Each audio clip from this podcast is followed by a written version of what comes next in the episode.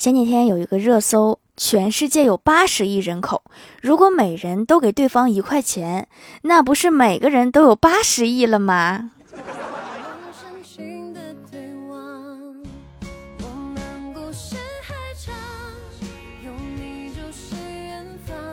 哈喽蜀山的土豆们，这里是甜萌仙侠段子秀《欢乐江湖》，我是你们萌豆萌豆的小薯条。最近在网上总结了几个花钱买的教训，分享给大家，以免大家上同样的当。比如这位网友说，那次坐动车超时了，正准备退票重买，这时一个黄牛跑过来问我们要不要坐车，不需要重新买，给他一百就能把我们带进车厢里。后来才知道，本来就可以进去的，只要补张票就行，却害得我们白白被骗了一百块。还有另外一位网友说：“我爸看鉴宝节目都快疯了。有一次去县城看病，路上看到一个人拿着一个盆儿在那卖，说是装修房子，挖出来的是一个老古董。我爸就把它买下来了。后来被家里人发现，被臭骂了一顿。一生气，拿着个盆儿，学着人家的样子到街上去卖，结果还真卖出去了，不仅没赔钱，还赚了点儿。最后走到农贸市场。”你猜怎么着？有个人拿着一模一样的盆儿在那儿卖。这位老父亲挺厉害的，怎么买的还能怎么卖出去，着实让我佩服。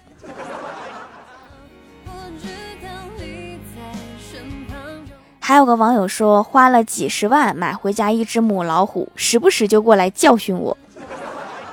这个我就不做评论了，省得我老妈听到了还得来教训我。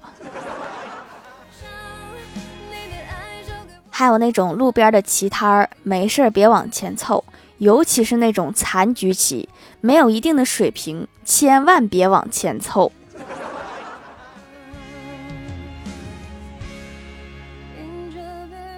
打工千万别交钱，这个我在刚毕业的时候就遭遇过。先是让我交一部分的押金，说入职之后再退给你什么什么的，这种千万别信。我就交了，交完之后连公司都没了。这公司可能是福报太小了，我就给他那么点钱，他都受不了。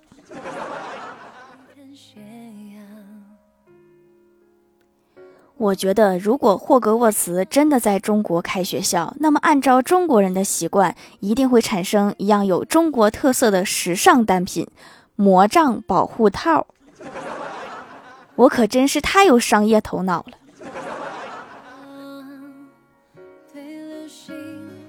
今天早上下起了雨，大家上班都迟到了。我说昨天晚上我做梦，梦见今天早上就下雨，神了。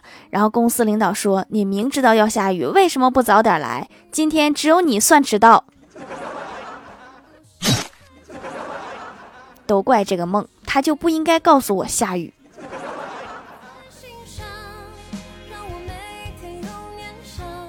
我哥和朋友一起吃饭，喝了点酒，结账出来，我来接他。只见他走一段路跳一下，我就好奇问他这是干什么。然后我哥说，不知道谁这么缺德，每隔十几米就挖一条沟。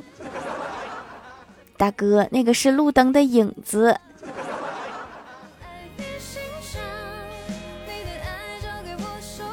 那天请客户去吃饭，到了饭店翻着菜单，傻眼了。可口的菜贵得吓人，便宜的菜不可口，也拿不出手。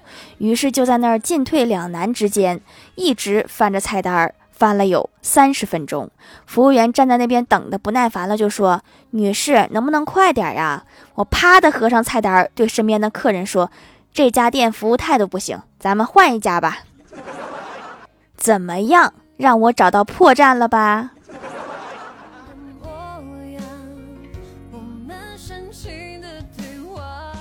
换了一家饭店，正吃着呢，保安过来了，说：“门口那辆车是你的吗？”我想了想，我们也没开车呀，就说应该不是我的车，我好像没有停在门口。你再去看一下是什么车，要是兰博基尼就是我的。几分钟之后，保安回来了，说：“女士，还真是一辆兰博基尼，您受累给挪一下吧。”这回怎么这么巧啊？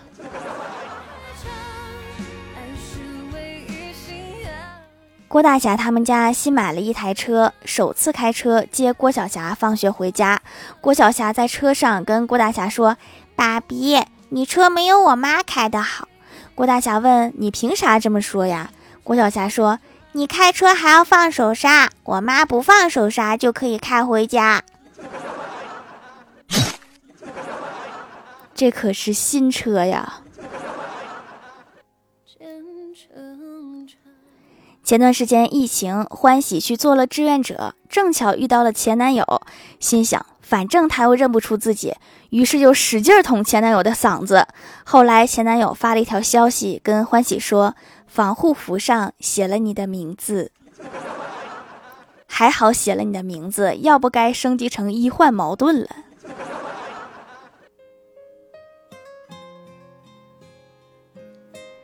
坐公交车到站下车，有好多小三轮儿。一个大哥问我说：“坐三轮不？”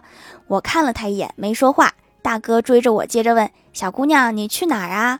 我有点不耐烦地说：“出国。”大哥愣了一下，说：“那我拉你去机场吧，快上车。”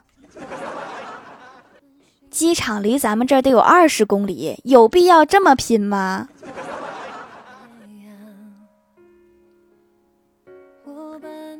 今天去考科目一，才知道作弊的设备越来越先进了，有的藏在头发里，藏在耳朵里。可我不知道，进考场的时候，监考人员用那种手持的探测仪围着我的头转了几圈。我不解地问：“我说脑袋有什么好检查的？”监考人员冷冰冰地说：“查查你脑子里面有没有作弊的邪念。”这也能查出来？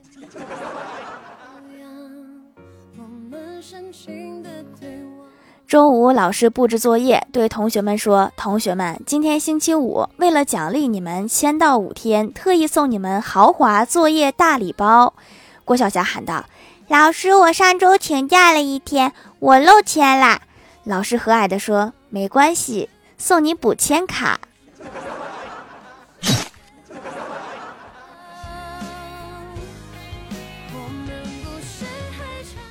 郭晓霞他们数学老师是一个富二代。有一次到老师家去补课，他看到他们家装修的金碧辉煌，但是在很古典的酒架上却摆了一瓶酱油。郭晓霞好奇地问说：“老师，这里放瓶酱油干什么？”老师悠悠地说：“那是告诫你们要好好学习，不要像这瓶酱油似的装模作样混日子。”是想拿酱油装红酒失败了吧？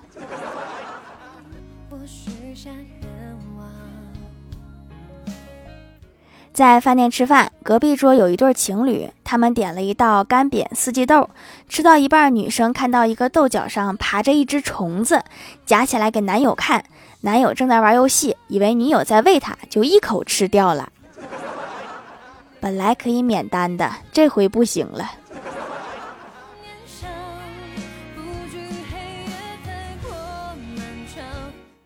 嗨，蜀山的土豆们，这里依然是带给你们好心情的欢乐江湖。喜欢这档节目，可以在某宝搜店铺“蜀山小卖店”，数是薯条的数，支持一下我的店店。还可以在节目下方留言互动，还有机会上节目哦。下面来分享一下听友留言。首先第一位叫做是清玄呀，他说郭晓霞向同学抱怨，昨天晚上我第一次吃饭吃出开盲盒的感觉。同学说啥情况呀？郭晓霞说，我妈把土豆和姜丝切一样粗。炒了一个菜，这可能是故意的吧。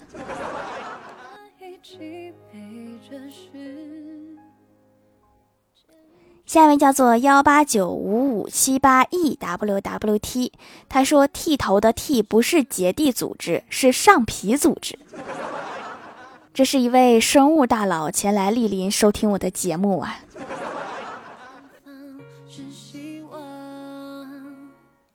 下一位叫做一个记忆深刻的昵称，他说：“老班，你再逼我们，我们就上梁山啦！你搁这说，你们班主任也看不到啊，你得去班级群里说。”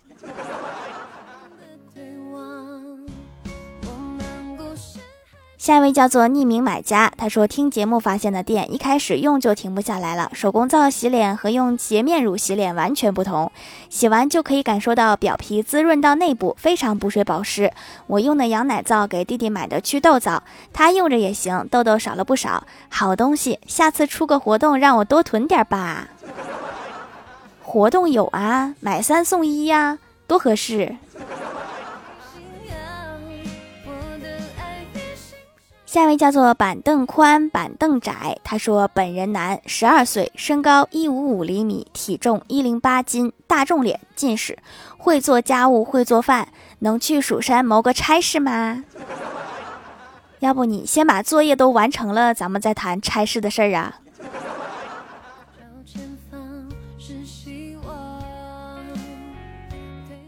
下一位叫做一寸大哥哥，他说一只在三个小时后冒个泡，看着一百零七条评论，沉默的歪七七的飞球，说的是游戏里面的黑话吧？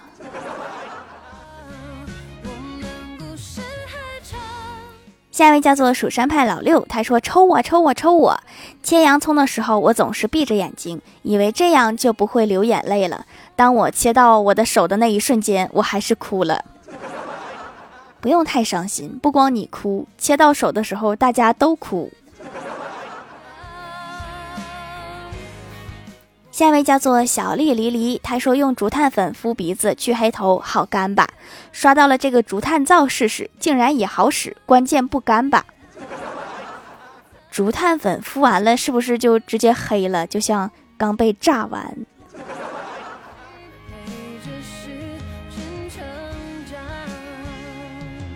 下一位叫做蜀山大长长老，这个名字到底是大长长老还是大长长老？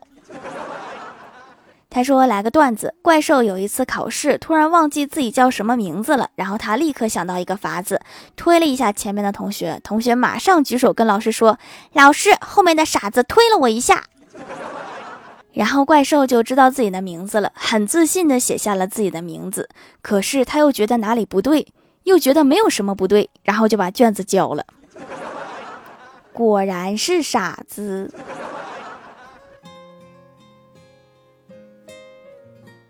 下一位叫做和谐有爱黑白熊，他说手机只剩一格电，我慌慌张张的把充电器接上去，却浑然不知充电器没有接好。两个小时之后，我本以为电已经充好了，结果一看，手机不仅没有充好，还把仅剩下的一格电给耗了。什么手机啊？一格电能撑两个小时。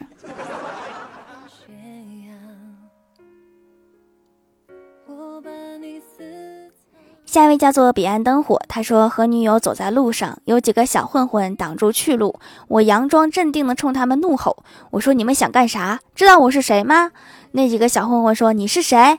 我指着女朋友说：“我是这个世界上最疼爱她的人。”这样可能会被打得更惨。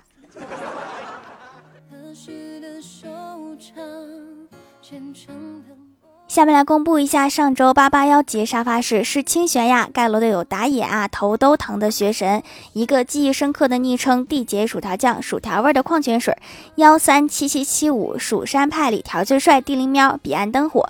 诸事念来过道二三三，知行合一的隋先生卡布捞，一条一条数一数数数条，曹小梅啊，感谢各位的支持。好了，本期节目就到这里啦，喜欢我的朋友可以来蜀山小卖店支持一下我。以上就是本期节目全部内容，感谢各位的收听，我们下期节目再见，拜拜。